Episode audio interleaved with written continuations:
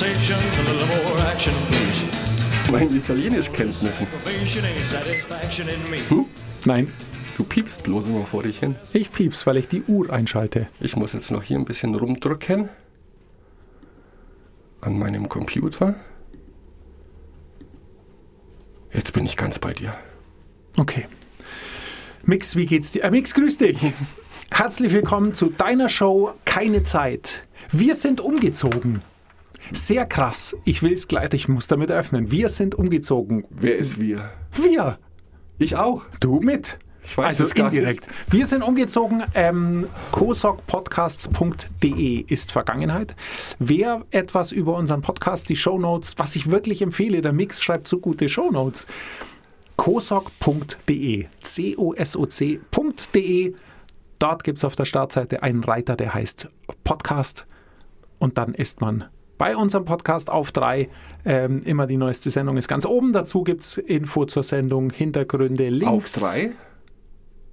Du Was? sagtest jetzt auf drei? Nein, Kosok. Kosok.de. Okay, ja, ja.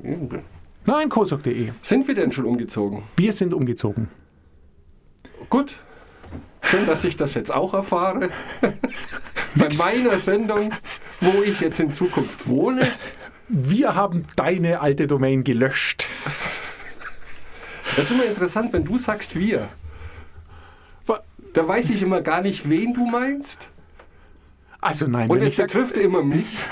Ich weiß aber vorher nichts davon. Da spucke ich gleich jetzt voll ins Mikro. Entschuldigung. das stimmt so natürlich Ich bin nicht. ganz erregt. Aufgeregt. Das stimmt ich. so natürlich nicht. Aber es gibt was, was noch besser ist als unser Umzug von kosokpodcasts.de auf kosok.de. Kosok.de ist einfacher. cosoc.de. Ähm, Es gibt noch was, was schöner ist und das ist der Weltuntergang. Und deshalb mich das jetzt auch? Erfahre ich das jetzt auch hier zum ersten Mal? Nein, da bist du nicht schuld. Und ich meine es natürlich auch nur indirekt. Ich freue mich und deshalb bin ich so gut gelaunt, weil vor einer Woche Moonfall angelaufen ist, der neue Film von Roland Emmerich, der ja für Zerstörung bekannt ist. Aber bei Moonfall ist es jetzt so, in dem Trailer geht schon mehr kaputt als in all seinen ganzen anderen Filmen zusammen. Es wird fantastisch. Ich freue mich extrem. Du Warum- weißt, dass Roland Emmerich aus einem Dorf hier in der Nähe kommt? Nein? Na dann, siehst du, bin ich dir einen Schritt voraus. Krass. Rennertshofen. Roland Emmerich ist aus Rennertshofen. Hm? Kein Wunder, dass er die ganze Welt zerstören möchte. Aus dem Donaudelta. Es liegt nahe, in der Tat. Ja? Das ist eine frühkindliche Prägung. Er will alles zerstören. Woran liegt es eigentlich, dass wir Katastrophenfilme so gut finden? Oder finden wir, noch, Katastrophenfilme sind der Hit. Immer. The Day After Tomorrow, alles Katastrophenfilme, die Riesenhits waren. Warum eigentlich? Ich weiß nicht. Aber es betrifft auch mich. Und ich finde ja aller, am allerbesten hm, nicht unbedingt Katastrophen, weil was Emmerich macht, ist ja irgendwie geht's immer weiter. Ich gehe da sogar noch einen Schritt weiter. Also die besten Filme und Serien für mich sind die, wo es keinerlei Überlebende mehr gibt auf der Erde. Vielleicht nur eine Handvoll, zehn. Das finde ich am spannendsten. Ich komme auch aus dem Donaudelta. Das, Roland und du, ihr habt da einiges gemein, echt? Aber das ist doch spannend, oder? Ja, aber warum finden wir es so gut? Wir finden es wahrscheinlich, es könnte sogar sein, dass in Zeiten, in denen es sehr schwierig ist, die Umstände, wie jetzt gerade zum Beispiel, dass man da weniger Katastrophenfilme sehen will, als in Zeiten, in denen alles normal läuft. Weil man sich dann eben sehnt nach was, wo es einen Nervenkitzel gibt, aber man nicht direkt betroffen ist und aus dem Alltag entfliehen will. Und jetzt ist, hat man ja eh eine Katastrophe, da braucht man nicht auch noch einen Katastrophenfilm. Du meinst, dass jetzt Rosamunde Pilcher-Filme besonders gut laufen? Wahrscheinlich. Drum kommt jetzt auch, na wohl, nee, es gibt keinen Schmalzfilm im Kino. Hm. Wir denken Und nochmal schon drüber möchte nach. ich wieder Dinge zerstören. Ja. Roland und du, vielleicht wirst du auch mal ein ganz großer Regi- Regisseur In meinem Kopf bin ich das bereits. und kannst Dinge kaputt machen. Ich fange gleich hier an. Jetzt, wo ich umgezogen bin, ist ja eh alles egal. Was habe ich mir not... Also, Entschuldigung. Was hast du dir notiert? Eine Frage an dich. Und zwar? Du hast mir letzte Woche versprochen, dass du mir oder uns allen erklärst, wie man Photoshop lernt. Roland Emmericher, stehe auf und zerstör hier alles. tu ich. Ähm, dir wird's aber nicht gefallen. Denn du weißt, dass wann immer ich irgendwas empfehlen oder sagen möchte, geht es nur um eine einzige Sache. So auch heute, das sind Routinen. Mir tut es wahnsinnig leid, aber Routinen sind einfach der Schlüssel. Und egal, ob man Photoshop lernen will oder alltägliche Dinge in den Griff kriegen möchte, es wird funktionieren mit Routinen. Ähm, ein ganz einfaches Beispiel, was ja alle kennen, Zähneputzen. Zähneputzen ist eine Routine. Wir wissen genau, was wir zu tun haben. Die einzelnen Abläufe sind einprogrammiert. Wir haben alles ähm, dort, wo wir es brauchen, wenn wir Zähne putzen wollen. Und, und das ist das Schöne an der Routine, es kostet uns überhaupt keine Energie, es zu tun. Wie trifft das auf Photoshop zu?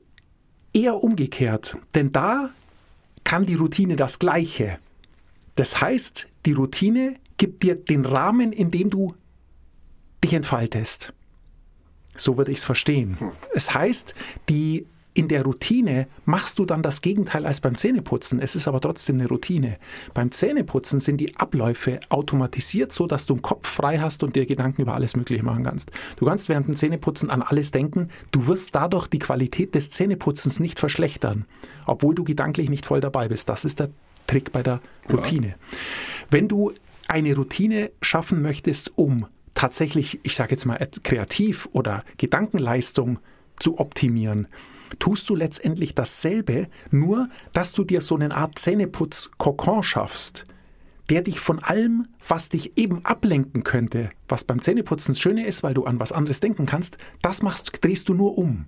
Dass du sozusagen in der Routine alles ausblendest, was dich davon abhalten könnte, dich zu 100% auf Photoshop zu konzentrieren. Das tust du zum einen, indem du einen festen Rahmen setzt, dass die Routine einen festen Startpunkt hat und einen festen Endpunkt. Mhm. Und das tust du zum anderen, indem du aus der Routine, und jetzt kommen die beiden entscheidenden Begriffe, indem du aus der Routine eine Gewohnheit machst. Das, das ist, nicht Deal. dasselbe? Es ist überhaupt nicht dasselbe. Ähm, die Routine ist, du gehst ins Bad, machst die Zahnpastatube auf, Zahnpasta auf deine Bürste, Zähne putzen, ausspucken, ausspülen. Routine. Die Gewohnheit ist, dass du das jeden Morgen nach dem Frühstück machst, jeden Mittag nach dem Mittagessen und jeden Abend vom Bett gehen. Das ist die Gewohnheit. Die Routine im Idealfall ist immer das Gleiche. Also Routine ist mehr der, der Handlungsablauf. Ganz genau. Routine ist die Tätigkeit. Okay. Oder um eben, um es nicht zu zu äh, sehr einzugrenzen, weil damit verlassen wir jetzt die Photoshop oder die Kreativebene ein klein wenig. Die Routine ist die ist der Kanister, in dem alles stattfindet. Und die Routine gibt eben auch vor, wie die Dinge stattzufinden haben. Das ist die Routine. Die Routine ist das, ähm, an was du, was du immer optimierst, während du die Gewohnheit bildest. Das ist das Entscheidende und wie die, die Stärke, wie die Dinge ineinander wirken. Mm, du machst eine 90-minütige Photoshop-Session Du hast gesagt, okay, jetzt, ich fange heute um 15 Uhr an und ich werde bis 16.30 Uhr meinen Telefon auf Flugmodus tun, meinen E-Mail-Client ausschalten, meine Tür, Bürotür zusperren und ich werde nur mich 90 Minuten auf Photoshop konzentrieren und dann was anderes machen. Dann hast du sozusagen dir mal gedanklich eine Routine geschaffen. Die findet jetzt einmal statt. Da könnten wir auch sagen, okay, es ist jetzt was Einmaliges. In Bezug auf die Gewohnheit hat das noch überhaupt keinen Wert. Denn es ist vielleicht wie ein ganz hauchdünner Faden, den du jetzt hast. Und der Faden bringt nichts, weil der reißt sofort. Wenn du aber den folgenden, was weiß ich, Mittwoch wieder um 15 Uhr sagst, halt, es ist Mittwoch 15 Uhr, Telefon aus, Computer runterfahren oder äh, Mail-Client ausmachen, Tür zusperren, 90 Minuten Photoshop-Zeit. Dann hast du zwei Fäden. Das machst du zwei Monate, dann hast du zehn Fäden. Und das Schöne an der Gewohnheit ist, dass du dann nicht mehr zehn einzelne Fäden hast, sondern dass die Fäden sich durch die Gewohnheit eben verweben und zu einer Schnur werden. Okay. Und eine Schnur ist schon deutlich stabiler als ein Faden. Und das ist es eben, was dann sozusagen, wodurch die Gewohnheit zur Routine wird. Äh, die, Entschuldigung, die Routine zur Gewohnheit wird. So meine ich. Und dann so stark wird. Ist das nachvollziehbar schon? Ja, so wie du das jetzt erklärt hast, ist es mir klar geworden. Super. Und nämlich das ist der Deal. Also Und man muss nicht bei der Schnur aufhören, denn auch eine Schnur verwittert und reißt irgendwann, wenn man sie nicht pflegt. Im Idealfall wird ein Seil draus. Und wenn es mal ein Seil ist, dann muss sehr viel passieren, dass du die Gewohnheit wieder verlierst oder dass sich die Gewohnheit negativ ändert oder was auch immer. Der Schlüssel aber ist, dass du es schaffst, möglichst schnell eine Routine zu etablieren oder zu entwickeln, die immer gleich ist. Das ist der Deal.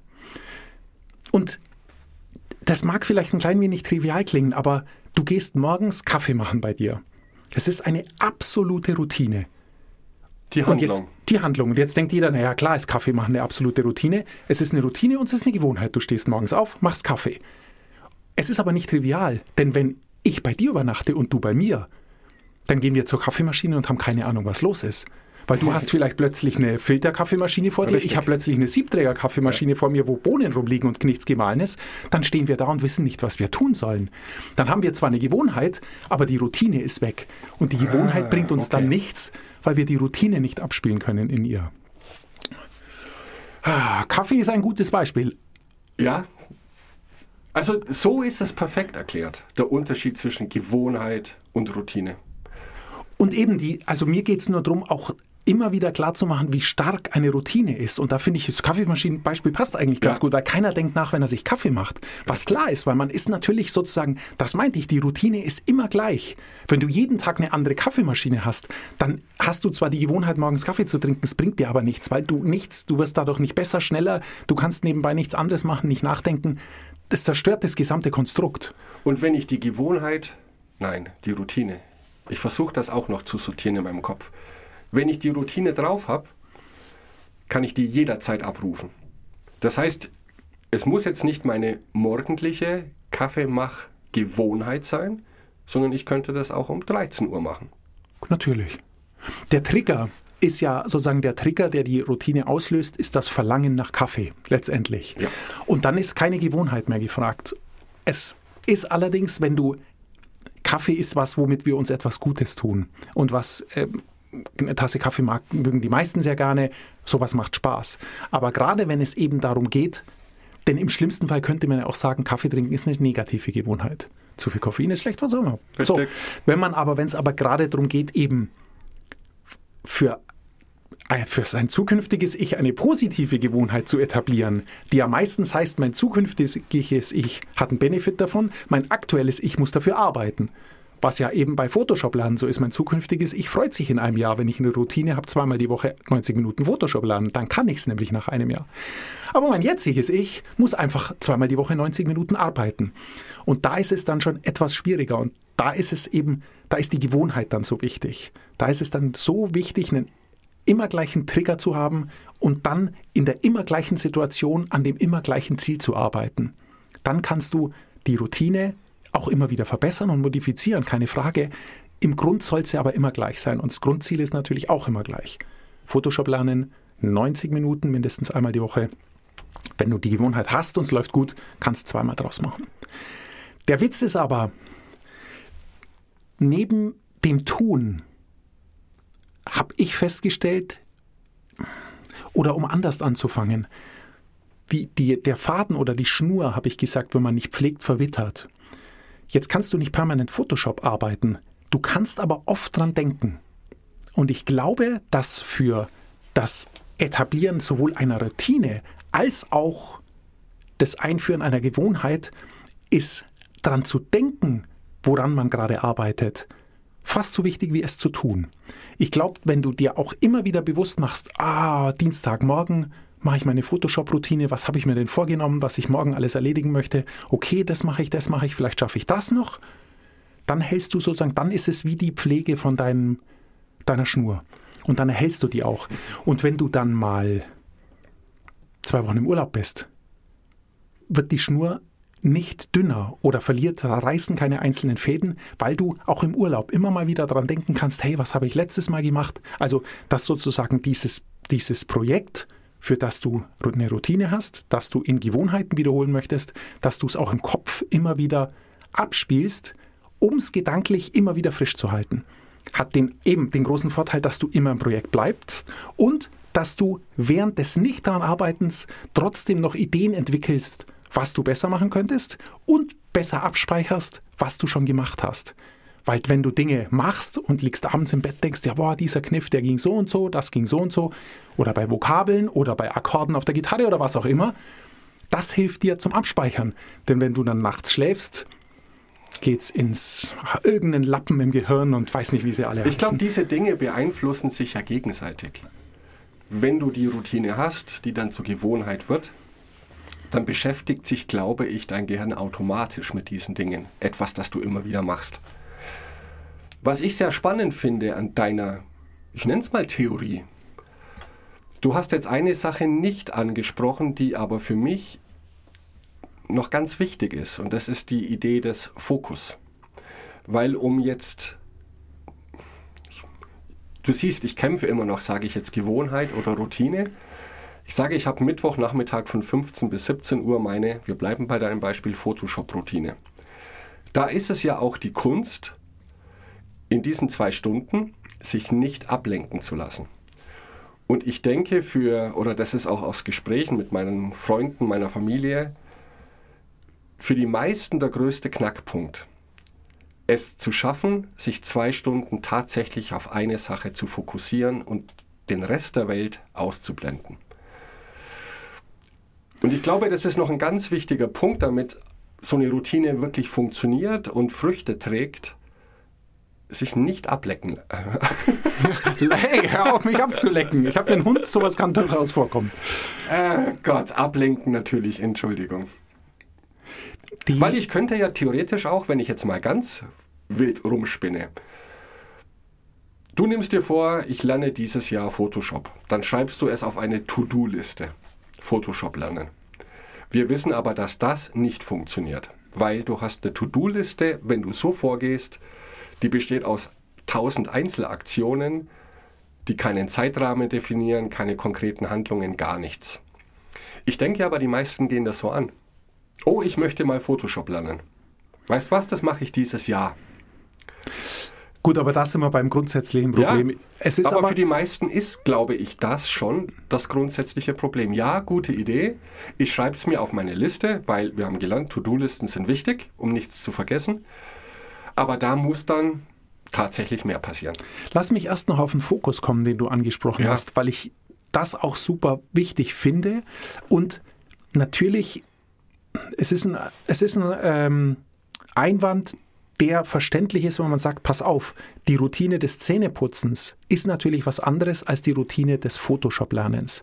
Ist ja völlig klar, denn beim Zähneputzen geht es wirklich darum, einen am Ende dann doch verhältnismäßig einfachen Vorgang für einen motorisch normal begabten Menschen so zu automatisieren, dass er uns überhaupt keine Gedankenleistung mehr abfordert. Denn letztendlich ist es so.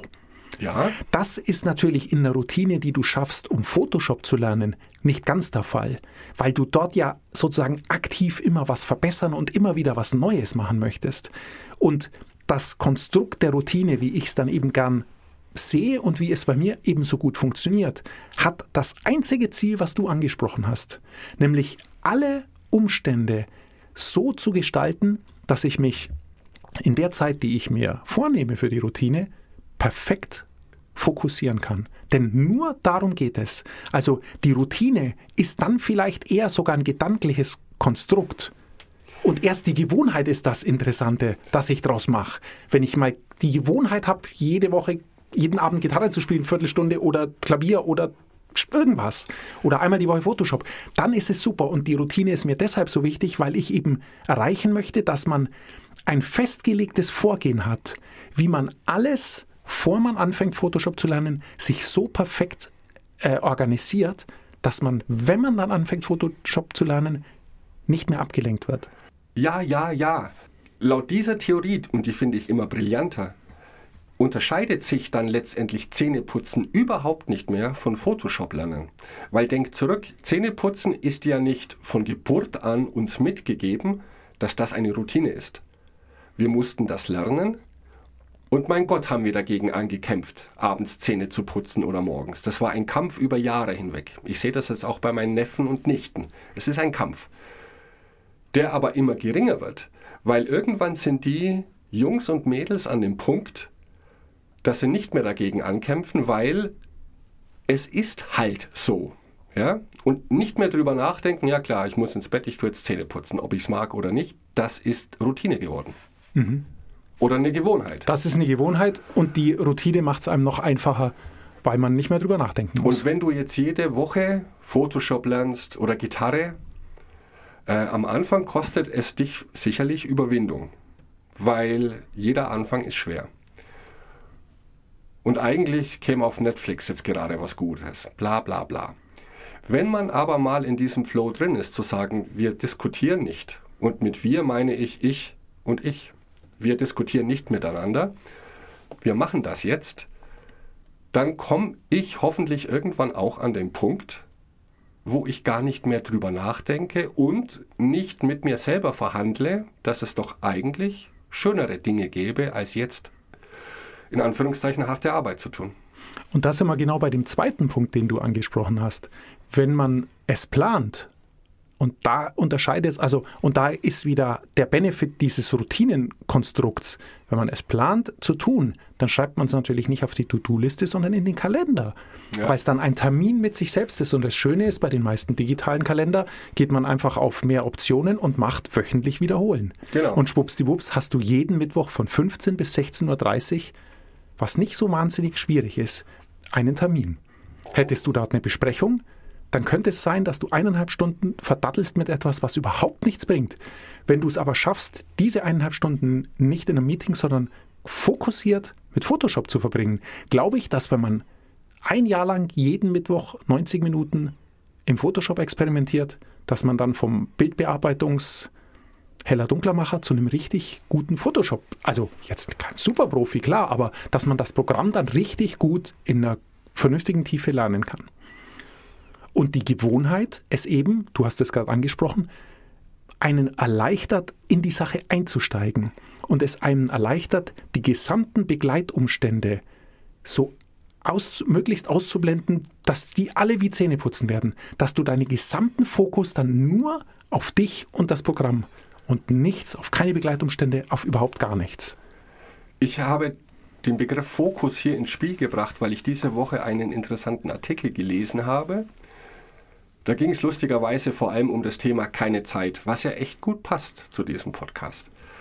Und der Autor hat dann eben geschrieben, dass das größte Problem der meisten Menschen ist, alle sagen, ich habe keine Zeit, weil sie überwältigt sind von Dingen, die sie zu tun haben und die auf ihrer To-Do-Liste stehen.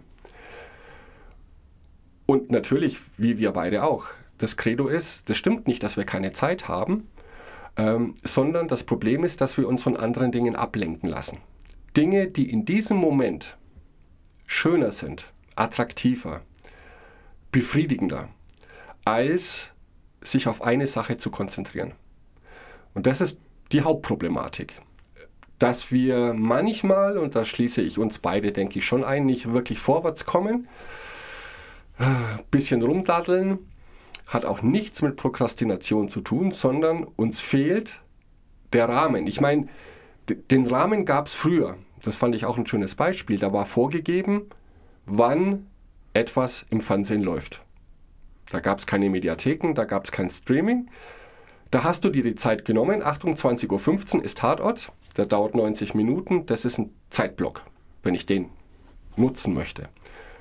Heute ist es fließend. Kann ich gucken, wann ich will. Und das ist auch die große Problematik. Und der Weg tatsächlich daraus aus dieser Falle ist, sich einen Zeitpunkt im Kalender zu markieren, der für eine bestimmte Aufgabe vorgesehen ist.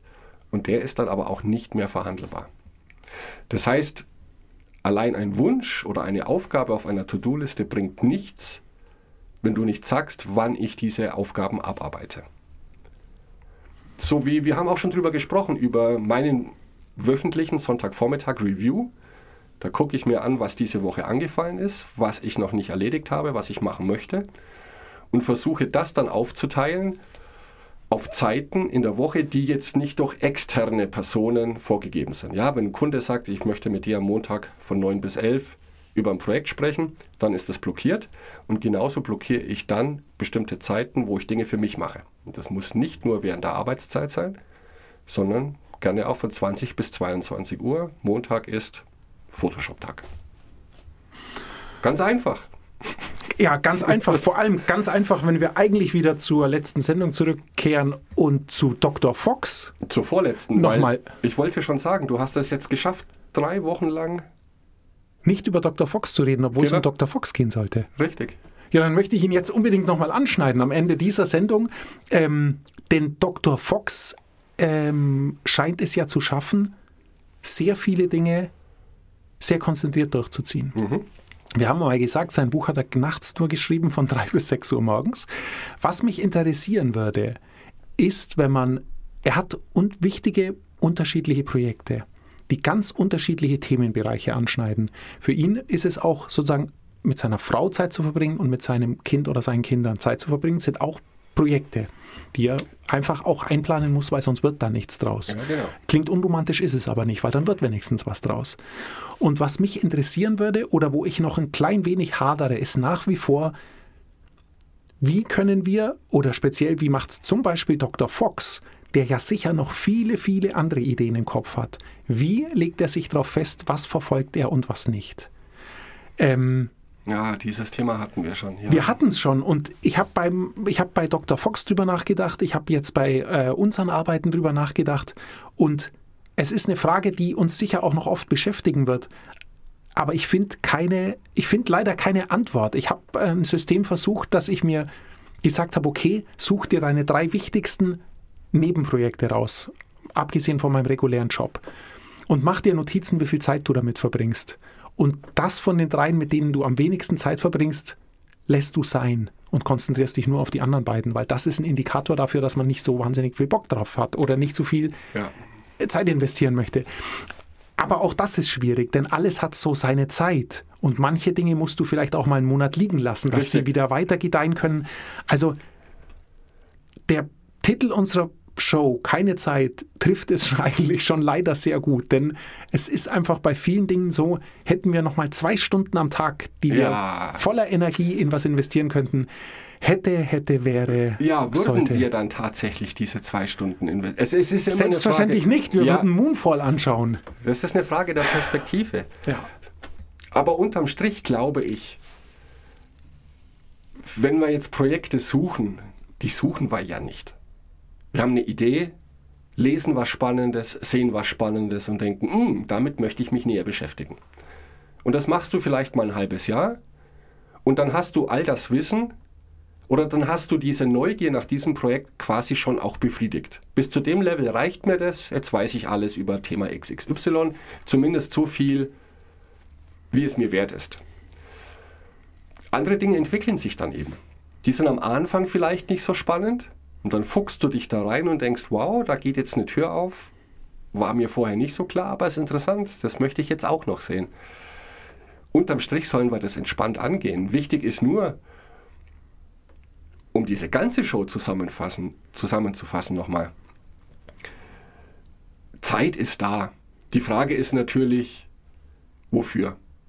Wenn wir jetzt überlegen, wir nehmen acht Stunden Schlaf, nehmen acht Stunden Arbeit, 16 bleiben noch acht.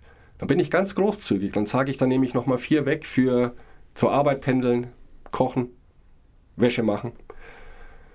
Und selbst wenn ich am Tag nur zwei Stunden wirkliche Freizeit habe, drei Stunden, dann ist es ja schon ein Projekt. Was mache ich in diesen zwei, drei Stunden jeden Tag? Ich kann Fernsehen, mache ich sehr gerne. Aber ich kann in einer sieben Tage Woche jeden Tag zwei bis drei Stunden Dinge machen, die mir Spaß machen. Das ist jetzt so meine Definition von Projekt. Und dann ist die Kunst zu sagen, ich mache es jetzt wirklich. Ich lasse mich nicht ablenken. Also, es ist möglich. Die Frage ist natürlich, es gibt auch einen Punkt, wo man sagt, ich habe mir jetzt zu viel aufgebürdet, definitiv. Aber ich denke, auch das wird sich sehr schnell klären, dass du die Dinge abwirfst, die dir nicht so viel Spaß machen. Oder die dir nicht so, viel, so wichtig sind. Denn er, Ja, er wollte ja nichts wegnehmen von seiner Freizeit, sondern hat einfach weniger geschlafen. Um So jeden Tag um drei aufzustehen gehen, und um bis sechs Gottes zu Willen. schreiben. Das ist mir nämlich auch zu viel. Aber ähm, es ist ein gutes Buch rausgekommen dabei. Das will ich abschließend nochmal sagen. Dritte Sendung zu der 0,1% Joker. Dr. Äh, Fox, Rüdiger Fox, glaube ich. Dr. Rüdiger Fox hat dieses Buch geschrieben, kam bei einem kleinen Indie-Verlag raus, schon deshalb finde ich es auch sehr sympathisch. Ähm, sieht ungewöhnlich aus für ein Fachbuch aus dieser Ecke. Und was ich auch noch anmerken will, ähm, es hat einen sehr speziellen Umschlag. Es hat einen Schutzumschlag. Es ist ein Softcover mit einem Schutzumschlag und der Schutzumschlag lässt sich abnehmen und ist ein großes Poster. Und auf diesem Poster stehen von Dr. Fox nochmal sozusagen die Joker-Avatare, die man sich für das Spiel, das er Leben nennt, imaginär nehmen sollte. Da verrate ich jetzt nicht mehr, aber das ist wirklich interessant, weil hat man ein Problem, guckt man sich diese sieben oder acht Joker, die er vorgibt, an, nimmt sich dem, der einem für dieses Problem am besten gefallen würde, guckt sich an, wie der agieren würde und versucht ein klein wenig davon zu adaptieren, um das Problem mit dem Joker zu lösen. Dann nehme ich den Weltzerstörungsjoker. Es wird so gut. Wollen wir eigentlich nicht gleich ins Kino gehen jetzt im Anschluss? Roland Emmerich Moonfall. Ja? Wir brauchen so einen Schüttelstuhl, der bei jedem Knall wackelt. Ach, es wird so gut. Nix bis gleich. Bis gleich im Kino.